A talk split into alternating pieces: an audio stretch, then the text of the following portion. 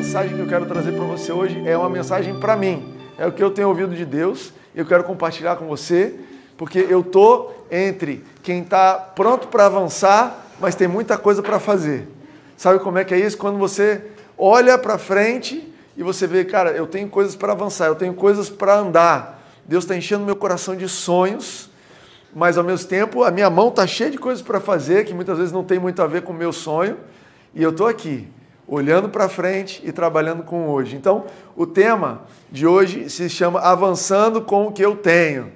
Avançando com o que eu tenho. Estou vendo a galera aí vibrando no Instagram, nas redes sociais, você que está no YouTube também. O pessoal do YouTube não participa muito, né? O pessoal fica sentado em casa, bebendo uma água, assistindo no telão. É uma, uma sessão mais VIP e eu sei como é.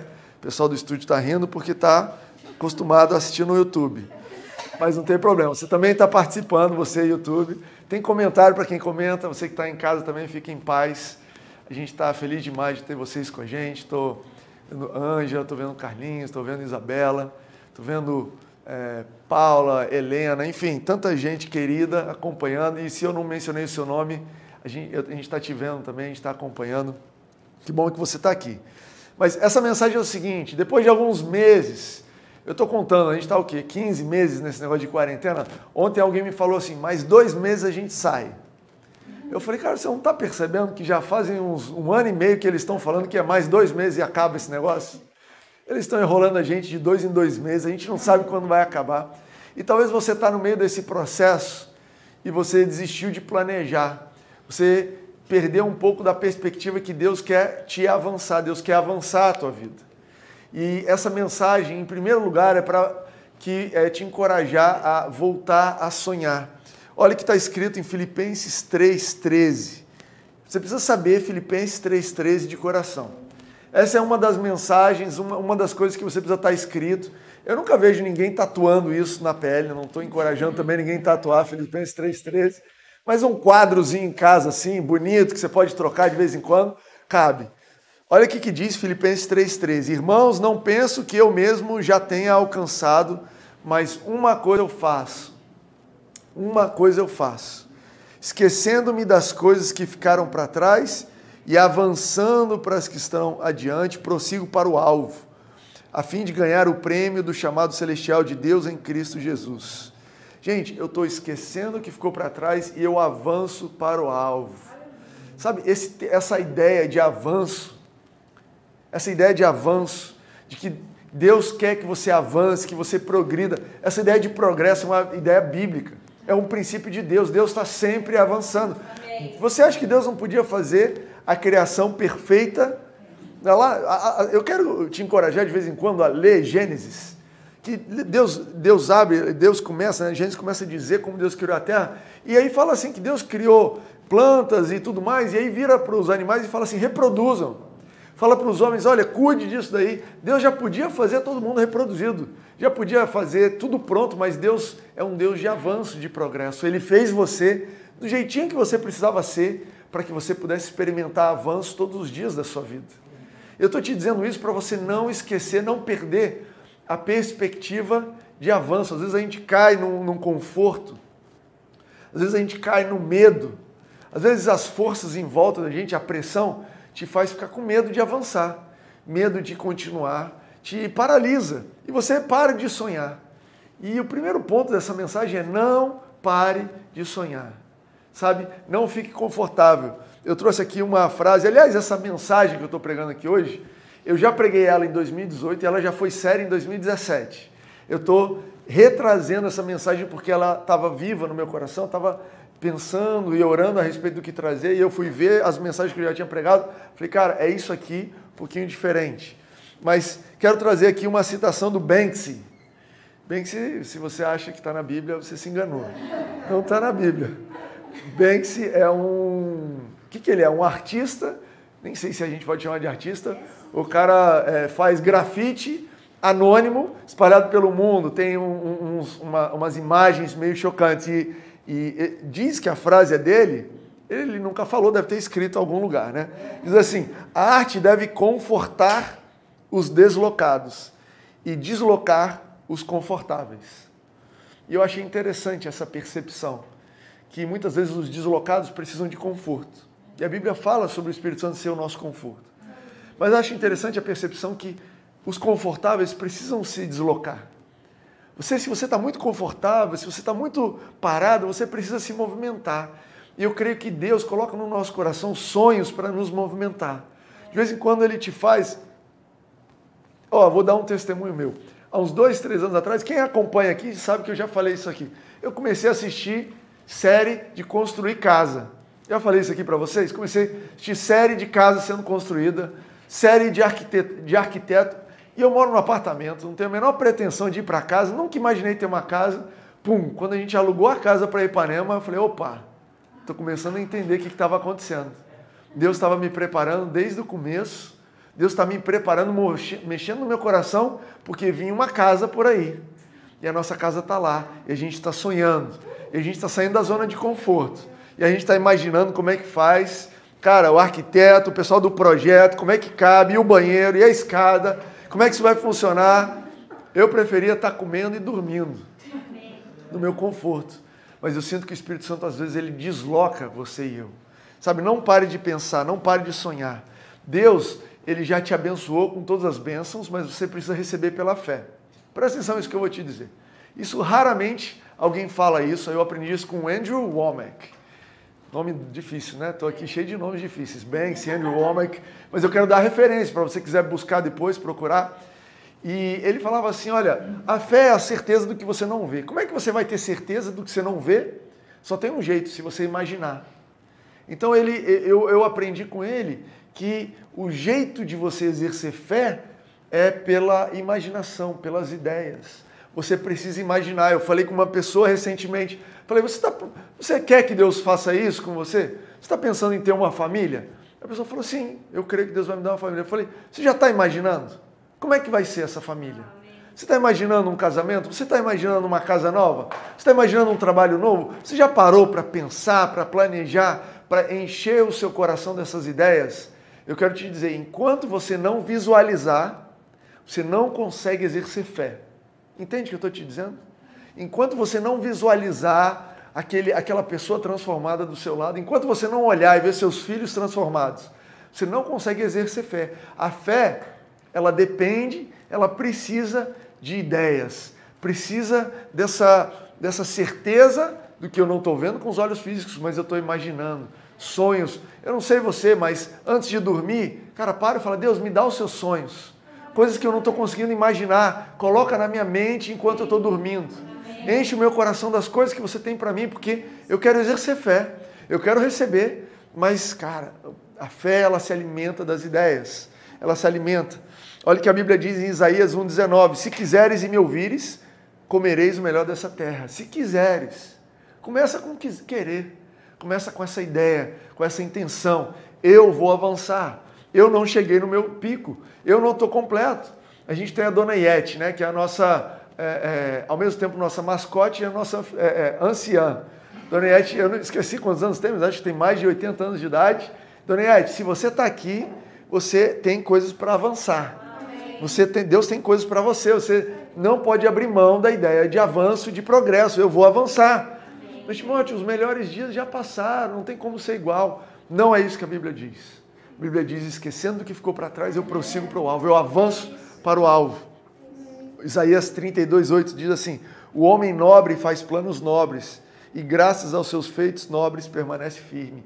Fazer planos nobres. Abra o seu coração para as coisas novas que Deus tem para você nesse dia, nessa noite, nessa tarde que você está ouvindo, nessa madrugada, quem sabe. Abra o seu coração para coisas novas. Mas os planos de Deus, eles começam no nosso coração, mas eles avançam através do que está nas nossas mãos. Essa frase é pesada. Os planos de Deus começam através daquilo que Ele coloca no nosso coração, mas eles acontecem, eles avançam através daquilo que Deus colocou na sua mão. Por isso que a gente diz assim, por isso que o tema dessa mensagem é avançando com o que eu tenho.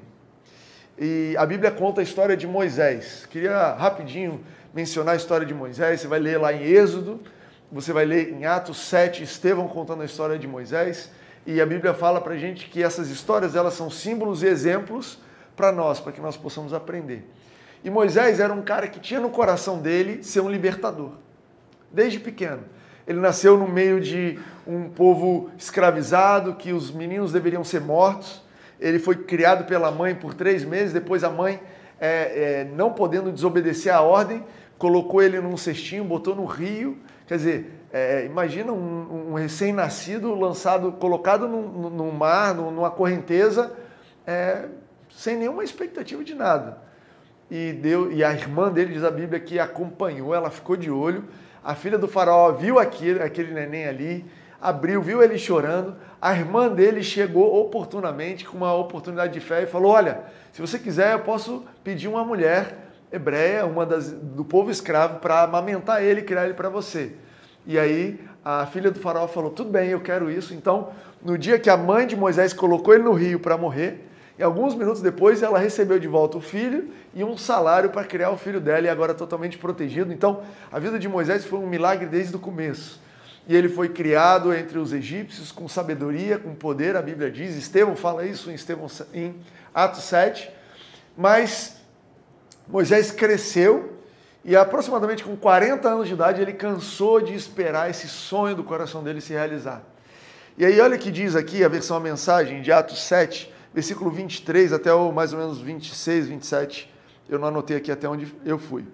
Mas diz assim: aos 40 anos, Moisés quis saber como era a vida dos seus parentes hebreus e foi verificar a situação deles.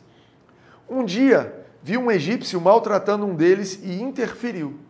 Você vê que ele já tinha no coração dele esse negócio de, cara, eu não, eu, eu preciso defender o, os mais fracos. Eu, eu não, eu não, eu não, eu não consigo é, aguentar ver isso acontecendo sem fazer alguma coisa a respeito. Ele tinha isso no coração, então ele interferiu, só que ele foi lá e matou o egípcio para vingar o irmão humilhado. Imaginava que os seus irmãos, os hebreus, ficariam contentes ao saber que ele estava do lado deles e queriam vê-lo como instrumento de Deus para libertá-los, mas eles não entenderam nada disso. Olha isso, ele falou, cara, eles vão ver que eu sou instrumento de Deus para libertar eles e foi o que aconteceu foi que o faraó descobriu e Moisés, que vivia no palácio aos 40 anos de idade, quando ele tentou fazer alguma coisa a respeito, ele foi exilado, teve que fugir para o deserto, e aí tem a história toda de, de Moisés. E o que eu quero dizer com isso é o seguinte: às vezes a gente é tentado a abandonar o que está nas nossas mãos para perseguir o que está no nosso coração. Moisés não sabia que Deus ia realizar o que estava no coração dele através do que estava nas mãos dele. Mas ele resolveu abandonar, ele não era o libertador do povo ainda, ele deveria ter continuado firme, fiel no que Deus tinha colocado na mão dele no palácio. Apesar dele olhar para o palácio e falar, cara, isso aqui não tem nada a ver com ser um libertador, eu não estou fazendo nada a respeito dos meus sonhos. Deus estava fazendo alguma coisa a respeito. E no momento certo ele ia ser chamado, mas Moisés não entendia isso. E como a gente é incomodado a seguir na mesma direção. Como eu sou tentado a olhar os meus sonhos, olhar aquilo que Deus colocou no meu coração e querer abandonar o que está nas minhas mãos para perseguir os meus sonhos. É curioso isso. É curioso isso. Eu anotei aqui que ah, quando o que está na nossa mão, o que está no nosso dia a dia, tem pressão, tem disciplina, envolve diligência. O que está no nosso coração é romântico. Né? Cara, eu vou abandonar tudo isso porque eu vou fazer tal. Cara, eu vou me mudar de cidade porque eu vou fazer tal. Né? Eu, eu, eu preciso romper, eu preciso ir além. Você está vendo o que está no seu coração, comparando o que está na sua mão, e você fala, eu vou abandonar o que está nas minhas mãos. Né? O que está na nossa mão é muito familiar, é muito presente, é muito aqui, e o que está no nosso coração é misterioso. É grande, uau! Quando eu fizer. Né? Eu imagino que Moisés ele sonhava assim: olha, eu não aguento mais ter que cuidar aqui desse departamento que eu cuido no palácio. Quando eu for o libertador dos judeus, aí tudo vai acontecer e as coisas vão mudar e eu não vou mais ter problema com a minha esposa e a minha saúde vai melhorar e todo mundo vai ver que eu sou melhor. Ele, como todos nós, a gente romantiza, a gente gosta do mistério do que está no nosso coração, em detrimento do familiar que está na nossa mão. Está na nossa mão, tem a nossa cara. O que está no nosso coração tem a cara que a gente queria ter. Né? Cara, essas são as tentações de largar o que está na nossa mão. Eu quero seguir o que está no meu coração. Uh, anotei aqui mais, são cinco coisinhas. O que está na nossa mão carrega o peso das expectativas. O que você está fazendo hoje, Hoje é domingo, se você está ouvindo ao vivo. Hoje é domingo. Você tem as expectativas de amanhã. Já tem um inbox cheio de e-mail para você amanhã. Tem contas a pagar amanhã. Existem expectativas sobre a sua vida amanhã. Mas o que está no seu coração é leve. Né? Ninguém nunca sonha, imagina que vai ter boletos. Quando eu sonhava com a casa de Ipanema, com o lugar de Ipanema, eu falava: olha, quando a gente tiver a nossa casa vai ser lindo. Eu me vi entrando e todo mundo adorando e coisa maravilhosa. Agora a casa de Ipanema veio para minha mão. Agora tem boletos, tem a light que não deixa a gente ligar a luz, tem o piso que não sabe se sobe, se desce, tem o problema do teto, tem a segurança. Mas quando estava no meu coração, era tão lindo. Você apertava assim, as luzes acendiam, as coisas funcionavam. Não é assim? No nosso coração, a coisa é leve. A gente vai entrar e a casa quase que vai flutuar. Mas na nossa mão, as coisas são difíceis, tem expectativa. O que está na nossa mão parece muito natural, no nosso coração as coisas são todas sobrenaturais. Deus vai fazer. E eu não estou pregando aqui, eu não estou ensinando você a ir contra o que está no seu coração. Presta atenção. O que eu estou te dizendo é que você precisa ter coisas no seu coração para avançar. Mas que Deus vai avançar e você vai chegar no plano através do que está na sua mão. Desse negócio que é natural, que tem peso de expectativas, que tem a sua cara, que é presente, que tem pressão, disciplina e diligência. É através do que você tem nas suas mãos que Deus vai te levar aonde você está. E aí Moisés aprendeu a lição com 80 anos de idade, gente. Quem aqui está disposto a confiar em Deus e se submeter ao processo, mesmo que algumas coisas na sua vida demorem 80 anos para você aprender? Isso é um testemunho de fidelidade. Moisés não desistiu. A Bíblia conta que Moisés, um dia que estava cuidando do que estava na mão dele, das ovelhas que nem dele eram, um dia viu uma árvore queimando, foi lá falar, aquela árvore era a presença de Deus, e Deus falou para ele: Eu te chamo, olha, eu anotei aqui, está em Êxodo 3, 10 e depois 4, eu fui pulando alguns versículos. Mas aí Deus falou: Vá, pois agora eu o envio ao Faraó para tirar do Egito o meu povo, os israelitas. Deus virou para ele e falou: Olha só, não é para você matar o que está no teu coração. O que estava no teu coração, eu que coloquei. Mas tinha uma hora tinha um jeito de fazer, e quando você tentou fazer com as suas mãos, deu problema. Foi um fracasso total. Mas o que está no teu coração ainda vai se cumprir. Eu agora, é interessante, a Bíblia fala assim, que Deus diz assim, agora eu estou te enviando, 80 anos de idade, agora você pode ir, agora é o meu tempo. E aí Moisés falou para Deus, mas se eles não acreditarem em mim? Da última vez que eu tentei fazer alguma coisa, ninguém acreditou. E aí Deus faz a, a, a pergunta. Então Deus disse: O que é isso que você tem na sua mão? E aí Moisés falou: Eu tenho uma vara. E Deus falou: Beleza, com essa vara na tua mão você vai libertar o povo de uma forma milagrosa. Então eu te pergunto hoje: o que é que está na sua mão? Eu já te perguntei, abra o teu coração, mas eu quero te fazer essa pergunta: o que é que está na sua mão hoje? Mas Timóteo, meu sonho é libertar um povo e eu tenho só uma vara. Tem um cara na Bíblia que libertou o povo com uma vara e com o poder de Deus, óbvio. Não foi só uma vara, era uma vara e uma palavra de Deus dizendo vai. Mas o que é que você tem na tua mão? Você tem um emprego medíocre? O que é que você tem na sua mão? Um, um, um, você não tem nem um lugar para andar, para cuidar do seu corpo. Você tem talvez um celular com YouTube e uma, uma sala que você pode fazer um exercício para melhorar o teu corpo. O que é que você tem na tua mão? Timóteo, eu tenho pouco, eu tenho quase nada eu tenho, é, é, eu não tenho nem instrução. Cara, talvez o que você olhe para tua mão é pouco, ache pouco, mas é com isso que Deus vai realizar os sonhos do teu coração. É através do trabalho duro. E eu queria falar rapidinho sobre a importância de você entender o poder e a bênção que existe em trabalhar, no trabalho das nossas mãos. Sabe, é propósito de Deus que você trabalhe. É propósito de Deus que você faça algo com as tuas mãos. Você não vai ver na Bíblia o conceito de aposentadoria. Eita ferro. A Bíblia diz que Deus trabalhou seis dias, descansou o sétimo. A Bíblia tem um conceito muito claro de descanso, mas não de aposentadoria. Você trabalha, você vive no descanso, a gente entende que esse descanso é Jesus, que você hoje e eu somos chamados para trabalhar em descanso, para trabalhar debaixo da graça de Deus, trabalhar com o coração descansando, que é Ele quem vai trazer o resultado mas trabalhar. Sabe que Êxodo, não, Deuteronômio 28, 8, diz assim: O Senhor enviará bênçãos aos seus celeiros e a tudo que as suas mãos fizerem. Faz parte das bênçãos, né, da velha aliança. Bênçãos que vieram a nós por Jesus. Todas as bênçãos de Abraão vieram a nós através de Jesus. Mas olha que curioso, Deus falou assim: Eu vou abençoar a obra da tua mão. Quer dizer que se você estiver sentado em casa, Deus não consegue abençoar, porque você não está com a mão em lugar nenhum. Você entende? Esse conceito de vou jogar na loteria também não tem na Bíblia. Alguém vai acontecer e vai me dar alguma coisa, amigo? A Bíblia fala sobre você botar a mão, mas fala que onde você botar a mão vai ser bem sucedido.